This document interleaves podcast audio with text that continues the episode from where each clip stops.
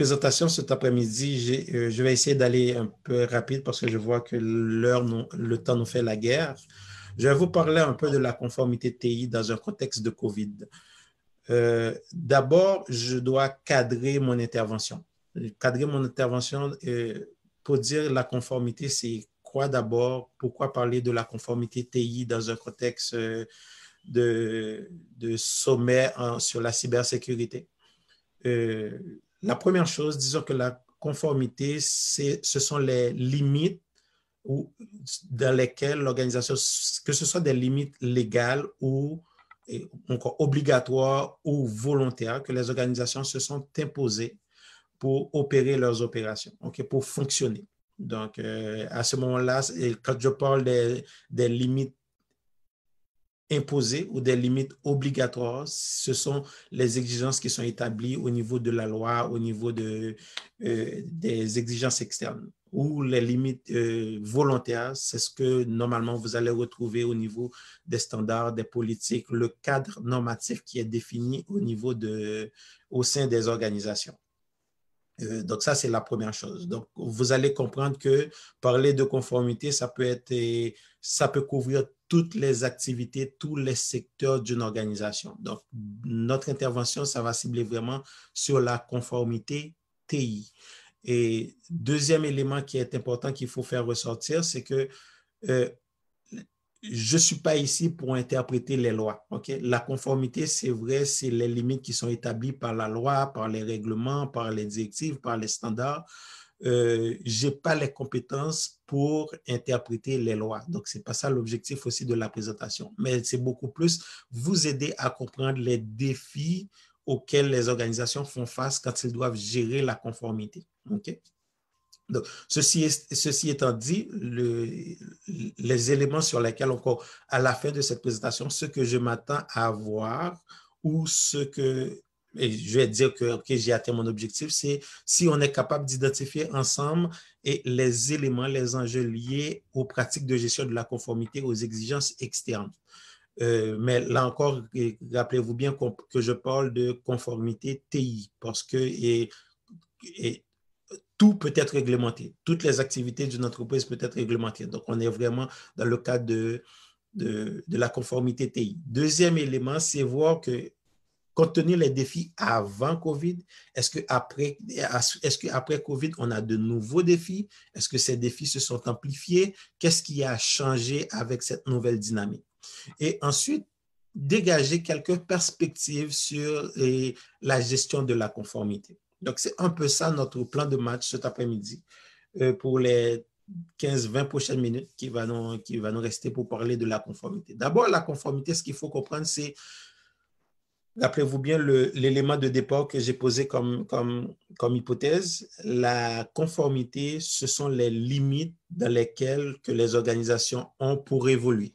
Comment euh, leurs opérations doivent, respecter certaines exigences réglementaires, certaines exigences réglementaires internes ou externes. Donc, et la conformité TI, c'est vérifier que vérifier la conformité, c'est les processus TI et les processus d'affaires sont en accord à ces exigences-là. Donc, est-ce que c'est nos processus TI, est-ce que nos activités TI, est-ce que nos responsabilités, la façon qu'on gère TI, est-ce qu'on est, est-ce qu'on est-ce qu'on est conforme à ces lois? Est-ce qu'on respecte ces lois, ces encadrements, ces exigences?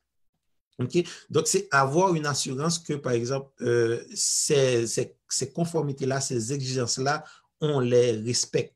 Donc, c'est une chose de vérifier qu'on les respecte, mais il, faut avoir cette assurance parce que la haute direction, le conseil d'administration qui a cette responsabilité de gérer l'organisation dans les limites qui sont établies, veut avoir cette assurance. La gestion de la conformité, ça sert à ça aussi. Mais comme on va parler de la, de conformité TI, TI n'existe pas pour TI comme plusieurs des intervenants l'ont dit et depuis ce matin. TI est là pour supporter l'entreprise. Donc, la conformité TI, ça doit faire partir de l'écosystème de la conformité de l'entreprise. Donc, ça doit faire partie de la conformité globale de l'entreprise. Donc, c'est comment établir ce lien. Donc, voilà un peu pourquoi on fait de la gestion de la conformité au sein des organisations. Un, c'est s'assurer que comprendre ce qui, a, ce qui est demandé comme comme ce qui est demandé comme exigence, les lois, les règlements, donc le contexte dans lequel l'organisation évolue. Deuxièmement, avoir une assurance raisonnable que nos processus, les activités de l'organisation sont conformes, répondent à ces exigences et, comme on parle de conformité TI, c'est intégrer cette conformité dans la conformité globale de l'entreprise. Euh, suivant, euh, un processus de gestion de conformité de façon euh, modélisé à haut niveau. Donc, ça, c'est un modèle proposé par Isaka dans, dans, son référentiel COBIT. C'est quatre activités. Donc, c'est identifier les exigences auxquelles que vous devez vous conformer. C'est vous arranger, optimiser votre réponse à ces exigences à ces exigences. Et ces exigences-là, comment les formuler pour que dans vos opérations, vous pouvez les faire refléter et les vérifier. Grosso modo, vous allez vous dire, mais ces quatre activités, pourquoi ça constitue un enjeu, un enjeu? Et en quoi c'est un défi pour une organisation de faire ces quatre petites activités? identifier les exigences, OK, j'évolue, c'est quoi mon environnement et réglementaire, c'est quoi les exigences auxquelles je dois me conformer, c'est quoi les lois que je dois respecter? Ensuite, comment je vais optimiser ma réponse à ces exigences-là? Donc, en d'autres termes, et rencontrer les exigences et en dépensant moins et comment traduire ces exigences en opération dans les activités de tous les jours et comment vérifier que je rencontre ces exigences. Donc, globalement, vous allez vous dire, c'est facile. Euh, next, ça va nous présenter un peu la complexité de la gestion de la conformité au sein des organisations. Euh, j'ai bien aimé la présentation euh, avant qui parlait de la réponse aux incidents pour comprendre que la conformité, ce n'est pas la sécurité. OK? j'ai pris ce référentiel, j'ai pris ce modèle que je trouve bien intéressant pour expliquer la complexité de la gestion de la conformité au sein des organisations. Rappelez-vous bien, mon objectif, c'est vous aider à comprendre les défis auxquels les organisations font face quand ils gèrent la conformité TI. Après COVID, est-ce que ça a évolué? Et vous dégagez quelques perspectives. C'est un peu ça notre plan.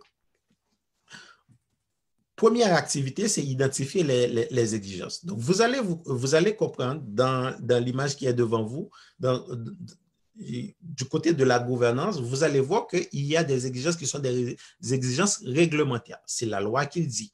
OK? C'est la loi qui dit qu'il faut protéger les renseignements personnels. C'est la loi qui dit qu'il faut protéger les données euh, médicales des gens, par exemple. OK? Donc, il y a des exigences réglementaires. Ça constitue, ça fait partie de l'environnement euh, légal et réglementaire de l'organisation. Donc, il faut être capable d'identifier ça. Donc, vous allez comprendre, dépendamment euh, de l'industrie dans laquelle l'organisation évolue, il y a certaines industries qui sont euh, très régulées, il y en a d'autres qui sont, il y a moins d'exigences réglementaires. Donc, c'est ça, c'est ça le constat. Par exemple, si vous êtes une institution financière, on est d'accord, il y a beaucoup plus de lois, il y a beaucoup plus de réglementations auxquelles vous devez vous conformer que si, par exemple, vous êtes dans, euh, disons, le commerce de détail. Donc, il n'y a pas que ça il y a aussi ce qu'on appelle les standards. Donc là, vous allez voir les standards NIS, ISO, etc. Euh, ça aussi, dans certaines situations, vous pouvez vous retrouver dans une organisation où vous devez vous conformer à ces standards pour plusieurs types de raisons. Peut-être que vous faites affaire avec un fournisseur euh, euh, ou peut-être que vous êtes fournisseur d'une autre grosse compagnie qui exige que vous soyez conforme à ces genres de standards parce que ces compagnies veulent avoir une assurance raisonnable justement comment vous gérez votre sécurité. Donc, ces standards peuvent constituer aussi votre, votre environnement normatif. Les politiques, comme je vous le dis, donc, il, y a, il, y a, ce qui est imposé, donc ce que vous allez retrouver dans les, dans les contrats, ce que vous allez retrouver dans les lois. Il y a aussi les limites que les, les organisations s'imposent, ce qui va se traduire à travers les politiques, à travers les standards, à travers les, à travers les, les principes établis, les principes d'architecture, etc., etc. OK? Donc, tout ça qui constitue le cadre normatif de l'organisation, maintenant, le gros défi de tout ça, les identifier, c'est une chose, mais comment harmoniser? Parce que rappelez-vous bien, notre objectif, c'est optimiser la réponse. Pourquoi? Donc, si vous prenez toutes ces exigences-là, tous ces, éléments qui, sont requis pour une organisation, par exemple, on est d'accord, si l'organisation y va pièce par pièce, ce n'est pas la bonne approche parce que ça va coûter trop cher. OK? Tout simplement pas réaliste. Et dans certains cas, vous allez voir que ces règlements, ces lois, ces exigences ont certains points communs. Donc, et le premier défi de l'organisation, c'est harmoniser l'ensemble de ces exigences pour, pour dégager, par exemple, les, euh, la base. On doit dégager les éléments communs. Donc, ça, c'est la première étape. Deuxième étape, les, harmoniser les exigences, c'est une chose, mais on est d'accord aussi que c'est pas réaliste de penser que toutes ces exigences, vous allez les, traduire en contrôle et ces contrôles, vous allez les, appliquer sur l'ensemble de, de vos systèmes informatiques, sur l'ensemble de vos applications, sur, sur votre écosystème TI. Ça aussi, c'est pas vrai. OK? Pourquoi? Parce que euh, euh, si vous pouvez croire que, par exemple, vous pourriez prendre l'approche simpliste, dire, OK, donc je vais prendre l'exigence qui est la plus rigoureuse, qui est la plus imposante, qui est la plus exigeante. Je vais l'appliquer et puis je vais rencontrer les autres standards. Euh, oui, ça pourrait être vrai, mais d'un autre côté, ça va coûter trop cher parce que vous allez risquer de vous retrouver dans des situations où vous allez appliquer des contrôles sur des systèmes que ce n'est pas nécessaire. D'où la nécessité de faire ce qu'on appelle une gestion des risques. OK? Maintenant, c'est quels sont les éléments les plus risqués? Les, informations qui nécessitent, qui, qui ont des exigences de conformité où se trouvent ces, ces, informations-là? Donc, ce travail d'analyse de risque qui va me permettre maintenant de prioriser mes interventions, de prioriser mes efforts, ça rend encore l'environnement un peu plus complexe. Donc, un, identifier ces exigences. Donc, vous, vous venez de voir avec moi et les différentes sources qui, où ces exigences peuvent provenir, que ce soit de la loi, que ce soit des, des, ententes contractuelles, que ce soit des standards de l'industrie, etc., pour une raison ou pour une autre. Maintenant, là, il faut harmoniser tout ça pour avoir une réponse intelligente, pour donner une réponse intelligente à cet écosystème. À, ce, à, à cet ensemble d'exigences. OK? Donc, pour l'approche, c'est adopter une approche par gestion de risque. Donc, on sait tous que les défis auxquels les organisations font face pour gérer et pour gérer le risque, OK? Identifier les actifs, euh, identifier les vulnérabilités, établir les contrôles. Ça aussi, ça constitue un, un défi. Maintenant, troisième élément, c'est une chose d'identifier les exigences, c'est une chose maintenant d'établir, de prioriser vos interventions pour pouvoir donner une réponse intelligente. Mais la troisième chose, c'est avoir le confort qu'effectivement vous rencontrez ces exigences. Parce que les identifier, c'est une chose, mais mettre en place les contrôles pour rencontrer ces exigences, c'est une autre chose. Donc, à ce moment-là, ce que vous allez faire via les, les, audits, via les, les auto-évaluations, etc., etc. Donc, on est d'accord que dans un contexte pareil, la gestion de la conformité, c'est déjà complexe pour les organisations parce qu'ils doivent mettre des ressources pour identifier ces exigences, pour et, et voir comment ils peuvent répondre de façon optimale à ces exigences et s'assurer de maintenir cette conformité via des, des, activités de vérification. OK? Et en plus de tout ça, ils ont la responsabilité de sécuriser l'organisation. Parce que comme je, viens de le mentionner tantôt, la sécurité et la conformité, ce n'est pas du tout la même affaire. Next. OK. Donc, ceci étant dit, l'approche de... Euh, euh, je viens de mentionner que, dépendamment de l'industrie où vous évoluez, vous allez vous retrouver avec plus de lois, plus d'exigences, plus d'exigences et, de conformité et réglementaires à rencontrer ou pas.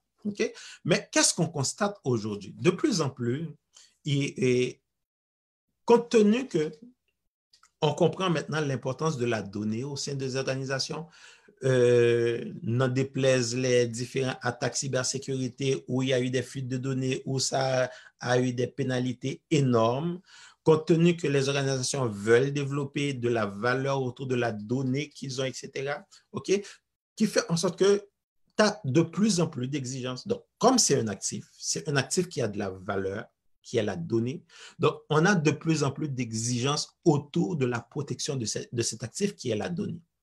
Donc, c'est pour cela que je vous présente ce, diapo, c'est pour vous expliquer que maintenant, la meilleure façon d'approcher la conformité au sein des, organisations, ce n'est pas de commencer à partir à classifier les données, contrairement à ce qu'on pourrait, à, ce qu'on pourrait croire, mais c'est commencer à identifier les données qui ont, qui ont des exigences de conformité. Par exemple, autrefois, Bon, disons avec les, les, nouvelles lois qui s'annoncent ou qui sont déjà en place sur la protection des renseignements personnels. OK?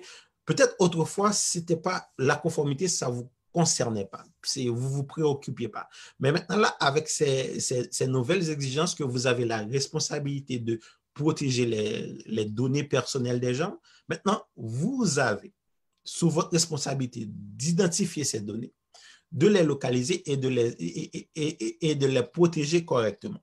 Ça peut paraître simple, mais je vous dis tout de suite, déjà, identifier partout où se trouvent vos données personnelles, les données personnelles que vous avez collectées pour vos activités, pour vos, pour vos processus opérationnels, c'est déjà tout un défi. Donc, voilà pourquoi la meilleure approche pour la gestion de la conformité, c'est commencer par prioriser. Prioriser quelles sont les données qui nécessitent une conformité. Vous collectez des données et des, données de numéro de carte, probablement que si vous êtes fournisseur d'une grosse compagnie X ou Y, peut-être que cette compagnie va vous demander de vous conformer à, aux standards et à la norme PCI pour la protection des numéros de carte. Vous êtes dans un secteur où vous manipulez, par exemple, les données de santé. Euh, peut-être qu'il y a pour certainement la loi qui va vous exiger de protéger ces renseignements. Donc, il faut être capable d'identifier c'est quoi ce type de données, ces séries de données et comment les protéger. Et puis, à partir de là, une fois que vous les avez identifiées, Deuxième étape, identifier les exigences et traduire ces exigences. C'est là l'autre défi intéressant, traduire ces exigences en contrôle spécifique qu'au niveau des opérations TI, vous êtes capable de les appliquer. Parce que qu'est-ce qui se passe en réalité? Le gars qui est votre administrateur système, qui est votre administrateur réseau, euh, qui est responsable de la sécurité, il ne connaît pas forcément toutes ces exigences de conformité. Et dans certains cas, il peut, ce gars peut ne même ne soit même pas capable d'interpréter ces exigences. Donc, cette activité de traduire ces exigences de conformité en contrôle qui soient applicables au niveau des opérations, ça aussi, ça constitue un défi. Donc, c'est pour ça, pour ça que je dis, la meilleure approche, c'est pas de, commencer à acheter des outils, acheter et, et mettre en place des contrôles de sécurité, mais c'est ça commence au niveau de la stratégie, au niveau de l'organisation. C'est quoi les types de données que j'ai pour ces données, c'est quoi les exigences que j'ai pour les protéger? Et puis là, à ce moment-là, les exigences, je vais les traduire en contrôle. OK? Next. OK? Donc, compte tenu de cette, de cette dynamique-là, de l'importance de la donnée, OK? Euh, comme je vous dis, il y a de plus en plus d'exigences qui nous imposent de protéger la donnée que les organisations collectent, dépendamment de quel type de données. Si on, revient au, slide d'avant. Maintenant, qu'est-ce qu'on constate au niveau des organisations aujourd'hui? Donc, la donnée, il y a faut, créer de la valeur à partir de la donnée parce que c'est un actif, c'est un actif important. Comment on peut faire beaucoup plus d'argent avec la donnée qu'on a? Quand on regarde les Facebook de ce monde, les Google de ce monde, ils font de l'argent avec leurs données. Comment nous, notre mine, qui, les données que nous avons, comment on peut, comment on peut créer de la valeur, comment on peut maximiser à partir de ces données qu'on possède. C'est un volet. Donc, l'autre élément, c'est protéger ces données. Donc, une chose, c'est créer la valeur avec ces données. L'autre élément important, c'est la loi nous impose de protéger ces données. Donc, vous, les organisations, comment ils approchent, ils créent des rôles, ils créent des fonctions. Par exemple, la fonction CDO qui est une nouvelle fonction aujourd'hui, on dit aujourd'hui, mais qui, tente de plus en plus à prendre place, c'est un rôle qui est créé pour permettre de voir comment créer de la valeur avec les données de, l'organisation. OK? Comme il faut protéger ces données, donc les ciseaux aussi sont impliqués dans, cette dynamique, dans cette relation. Et il n'y a pas que ça. Dans certains cas, vous collectez aussi des données personnelles. La loi exige que vous, que vous, que vous ayez quelqu'un qu'on appelle un DPO, un Data Privacy Officer. Vous voyez qu'autour de la donnée, il y a différents acteurs avec différents objectifs. Euh, maintenant, comment harmoniser leur intervention? Je vous dis tout de suite, même, même, quand vous voyez sur le slide, ça paraît facile, mais dans la réalité, harmoniser l'intervention de ces trois acteurs, ce n'est pas évident parce qu'ils n'ont pas les mêmes objectifs. Le CDO, il veut créer de la valeur, il veut faire de l'analytique autour de la donnée, il veut dégager le plus d'informations possible autour de cette donnée et, faire des bénéfices qu'il faut, alors que le CISO, sa responsabilité, c'est protéger cette donnée. Donc, généralement, il y, a, des clashs entre ces, ces gens. Maintenant, le défi, c'est comment harmoniser leur intervention pour qu'ils y vont dans la même direction, alors qu'ils n'ont pas les mêmes objectifs. Donc, ça, c'est ça, ça, c'est un autre défi que les organisations ont dans la gestion de la conformité.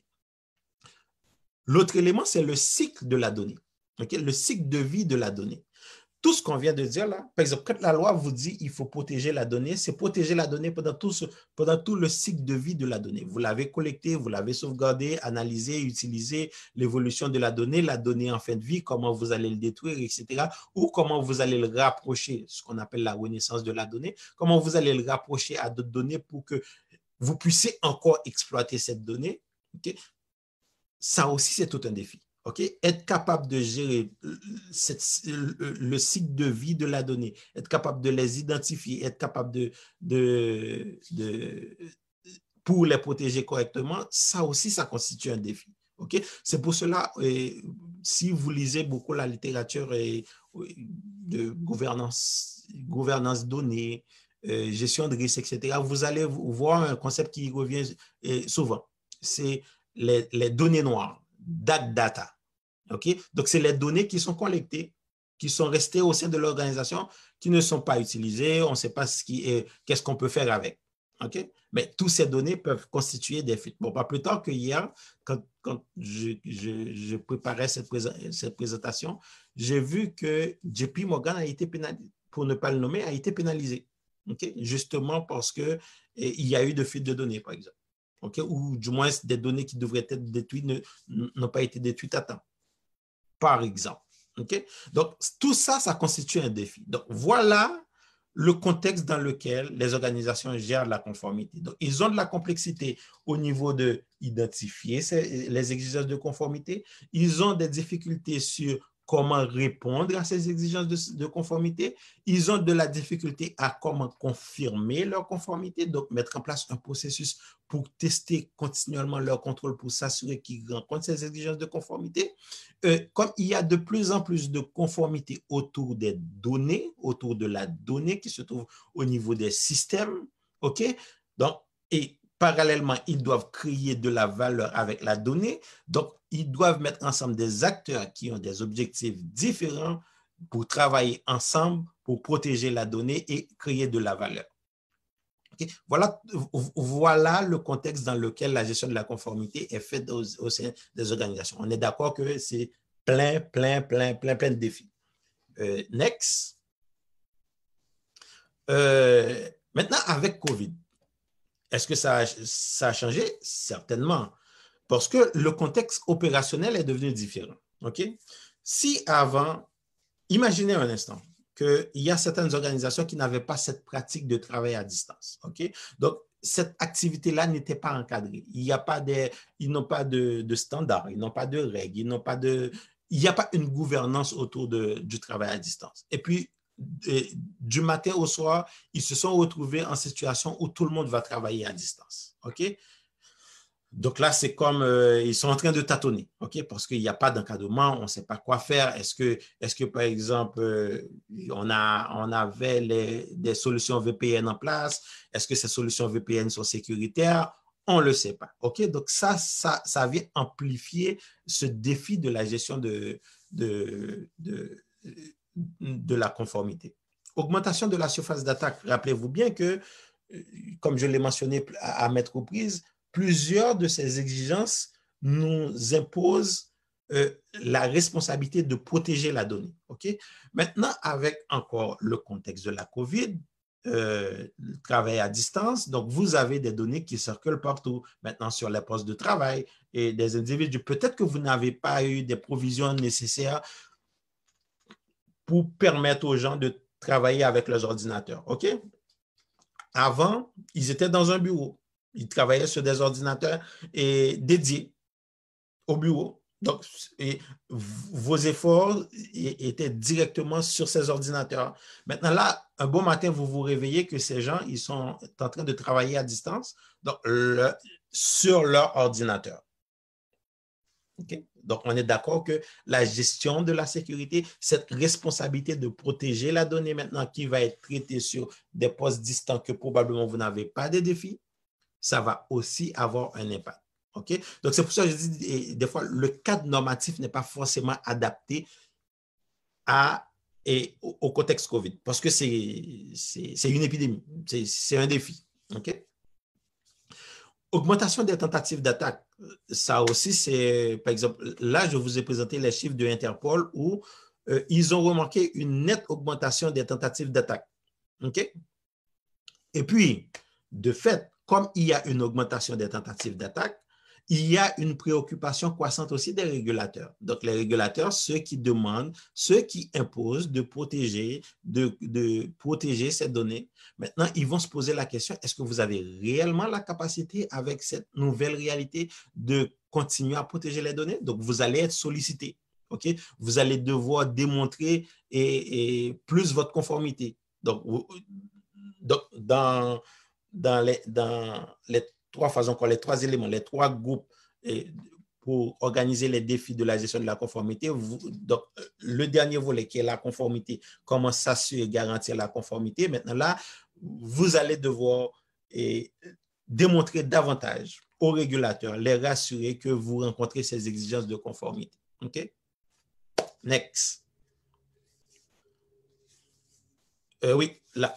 Donc, ce que, ce que je disais, c'est euh, avec COVID, qu'est-ce que ça change? Honnêtement, pendant COVID, il n'y a pas. Est-ce qu'il est est y a eu de, de, nouveaux standards, de nouveaux règlements? Non, mais ils, ont développé certaines directives. Donc, si vous allez sur le NIS, si vous allez sur PCI, si vous allez sur d'autres institutions, vous allez voir qu'ils proposent de, de, de nouvelles directives de nouvelles directives sur et comment protéger les données dans un contexte de travail à distance. OK? Donc, à ce moment-là, il, faut se, il faut se tenir à jour. Donc, ça vient amplifier. Donc, c'était déjà un défi avant d'identifier l'ensemble de ces exigences réglementaires. Maintenant, avec COVID et comme et, ces, différents acteurs, ils sont en train de revoir, revoir, et, revoir si ces exigences sont encore valides ou s'il y a des efforts en plus qu'il faut faire, il faut être encore informé la gestion de risque. On vient de le dire. Donc, avant, peut-être ma portée était clairement établie. Maintenant, je viens, je viens d'élargir ma portée. Je viens d'augmenter ma surface d'attaque. Donc, j'ai plus d'ordinateurs sur mon réseau. Maintenant, je ne dois pas juste considérer les données qui se trouvent sur les ordinateurs dans, dans, le bureau, dans, dans, les bureaux, parce que c'était des ordinateurs fixes, mais là, je dois considérer le fait que les gens utilisent leur ordinateur personnel pour traiter, pour manipuler ces données. Donc, ça aussi, donc ça demande une, mise à jour de l'analyse de risque, de l'environnement du risque. OK? Et l'autre élément, c'est qu'il y a une augmentation des attaques. Donc, s'il y a une augmentation des attaques, on est d'accord que le profil de risque aussi, ça vient de ça, vient de, vient d'être modifié. Donc, avec COVID, justement, cette complexité qu'on avait avant ne fait qu'intensifier. Et sur le volet de conformité, comme je viens de, le démontrer tantôt, euh, avant COVID, c'était tout un défi de tester régulièrement ces contrôles et voir si on rencontre les exigences de conformité. Maintenant, là, avec COVID, avec la préoccupation des régulateurs, des différents acteurs dans le secteur qui insistent à voir si on est encore prêt à répondre à ces exigences, on est encore prêt à protéger ces données alors que le contexte opérationnel change. Donc, on va, on va être de plus en plus sollicité pour démontrer ça. Donc, le, le reporting de, de la démontrer la conformité. Next. Et enfin, c'est les perspectives que je voulais dégager, donc je ne vais pas vous dire trop longtemps. Les perspectives que je voulais dégager, donc vous voyez que le processus ou les éléments que je viens de, démontrer là, c'est beaucoup d'interventions humaines. OK? Identifier les, exigences de conformité, avoir une réponse optimale, optimiser notre réponse aux exigences, OK? Faire des rapports de conformité régulièrement, faire test sur les contrôles. Euh, et là, les, les, les, génies se disent, mais il y a de la place à de l'amélioration. Donc, ce processus peut être automatisé. Donc, qui donne naissance à une nouvelle industrie, des acteurs, tout comme on parle des fintech, on parle aussi des regtech, qui sont des compagnies qui, techno, maintenant, qui essaient de voir comment optimiser ce processus, comment automatiser cette gestion de la conformité pour que ça soit plus léger pour les organisations, parce qu'on est d'accord que ça, c'est lourd pour, comme gestion. Donc, ça, ça coûte énormément. Maintenant, si on est capable d'optimiser tout ça, si on est capable d'automatiser tout ça, ça va être beaucoup plus simple à gérer. Et quand il y a une nouvelle loi, on va être, on va être alerté automatiquement. Quand on a un contrôle qui, qui est déficient par rapport à une exigence de conformité, on va être alerté automatiquement. On va avoir de l'audit en continu. Donc, c'est il y a de la place. Donc, c'est ce qui donne naissance. Donc, quand je parle de nouvelles perspectives dans la gestion de la conformité, c'est un peu ça. Donc, c'est comment ce processus complexe, comment l'optimiser, comment, comment l'automatiser. Donc, si on arrive à l'automatiser, on va pouvoir dégager des ressources au sein de l'organisation pour faire autre chose. Parce qu'aujourd'hui, le travail de l'identification, la, réponse, etc., c'est lourd. Next. Et enfin, un autre concept que probablement vous allez rencontrer souvent sur le marché, ça, ça, ça vient de Gartner, les organisations, ça c'est très spécifique en réalité. Les organisations sont de plus en plus dans une dynamique de, du développement en continu, de la livraison en continu. Donc, on ne parle plus de, des mandats de développement ou des, des activités de développement où euh, vous avez des besoins qui sont identifiés, vous allez avoir un cahier de charge, etc., le fameux SDLC que qu'on connaît tous, mais ils sont beaucoup plus dans une dynamique du développement agile parce qu'il faut développer rapidement. Parce qu'on voit que les acteurs qui sont euh, les acteurs qui sont qui exploitent correctement la technologie ou qui sont matures dans la gestion de la, de, la, de la gestion de la technologie ou qui sont dans la transformation numérique, ils font du développement rapide. OK? Mais le développement rapide va donner naissance à certains standards, dont les DevOps. Donc, casser les silos entre les groupes. Mais une fois qu'on casse les silos, il y a certaines exigences de conformité au départ. Par exemple, je vais prendre un exemple concret, la séparation de tâches. Beaucoup de ces exigences, vous allez voir qu'ils vont exiger la séparation de tâches entre les développeurs et ceux qui, mettent, en, qui mettent en production les, les changements, par exemple. Mais maintenant, avec cette nouvelle dynamique, ça change. Mais il faut quand même continuer de démontrer votre conformité à ces exigences. Donc, d'où ce concept de, de, gestion de la conformité en continu. OK? On parle aujourd'hui du concept et compliance as a code. Il y a infrastructure as a code. Donc là, on, on parle de compliance as a code. C'est quoi? C'est intégrer les outils de gestion de conformité au niveau de votre pipeline, au niveau de votre chaîne de livraison rapide, de façon à ce que dès qu'il y a des erreurs de configuration, dès que vous avez des contrôles qui sont en écart par rapport aux exigences de conformité, vous allez les régler automatiquement avant même de passer, et de, de passer en production. Donc, que vous êtes capable de démontrer aux régulateurs, aux différents acteurs que vous respectez encore les exigences de conformité, même quand vous changez votre processus euh, euh, opérationnel, par exemple. OK? Donc, sinon, ça fait pas mal le tour. C'est ce que je voulais partager avec vous. Donc, s'il y a quelques questions ou interventions, je suis prêt à, vous écouter. Merci de m'avoir supporté pendant tout ce temps. Euh, merci, euh. Euh, merci d'apporter ce niveau stratégique au niveau de la sécurité de l'information aujourd'hui. Je sais qu'on a été un peu plus technique pendant la matinée. On n'a pas débuté avec une présentation technique, mais les autres ont été plus cette approche-là. J'aime bien j'aime bien ton intervention parce que ça, ça cadre un peu aux, gens, aux ressources qui sont pas trop techniques. Moi, laisse voir s'il y a des questions dans le chat avant que moi j'intervienne. Bon, il n'y a pas encore, on attend. écoute, moi, ma question pour toi directement, Anglade, c'est de regarder avec toi, par exemple, là, par rapport à, tout ce que tu as expliqué, je comprends que les organisations font face à, à, à de sérieux défis pour savoir exactement qui doit avoir ce, rôle dans l'organisation. Je parle du rôle de gouvernance euh, de la conformité ou de la conformité tout simplement. Euh, est-ce que cette personne-là euh, doit avoir de la latitude autonome? Maintenant, à, votre avis, dans une organisation, à qui cette personne-là qui joue ce rôle de conformité doit reporter pour avoir plus force de frappe, pour être capable bien de de, prendre les décisions et que ces décisions soient respectées. C'est quoi, c'est quoi, euh, c'est quoi votre, votre réponse là-dessus? Ah, OK. Ça m'amène à, ramener un point intéressant. En fait, il y a beaucoup d'organisations pour gérer le risque ils ont, ils ont adopté une approche de trois lignes de défense. Donc, séparer les opérations des fonctions de contrôle ou des fonctions de surveillance ou de conformité. Par exemple, la conformité, la gestion de risque, ce sont des fonctions de surveillance. Ce ne sont pas des fonctions d'opération.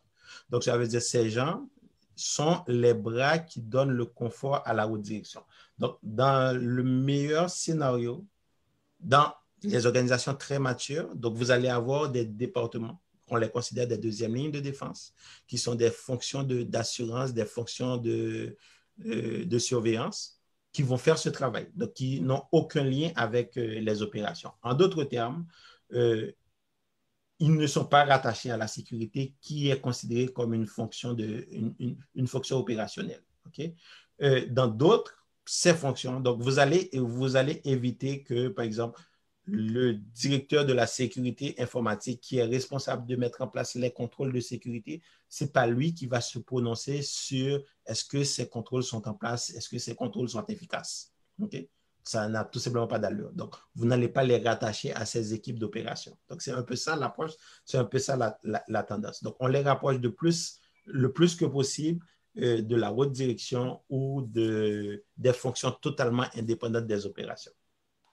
Ou du moins, vous n'allez pas, pas les retrouver non plus, par exemple, dans, dans, une équipe de développement ou dans une équipe euh, d'opération ou dans une équipe de, quand je dis opération, les admin serveurs, etc.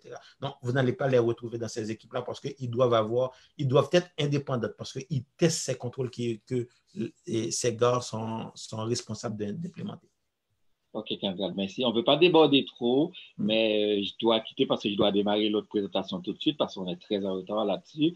Mais je vous laisse une question et puis après, vous pouvez m'envoyer la réponse ou euh, que je pourrais partager à l'utilisateur. Il dit, c'est Fayot qui nous dit qu'il a ou qu'elle a l'impression que la conformité cherche surtout à fixer la responsabilité, mais qu'en est-il du combat contre l'impunité? Donc, on va vous envoyer la réponse, Fayot, parce que comme je vous dis, on, manque de temps. Donc, merci à tout le monde d'avoir suivi. Merci aussi de votre temps, euh, Anglade. Ça, a été euh, super bien la présentation.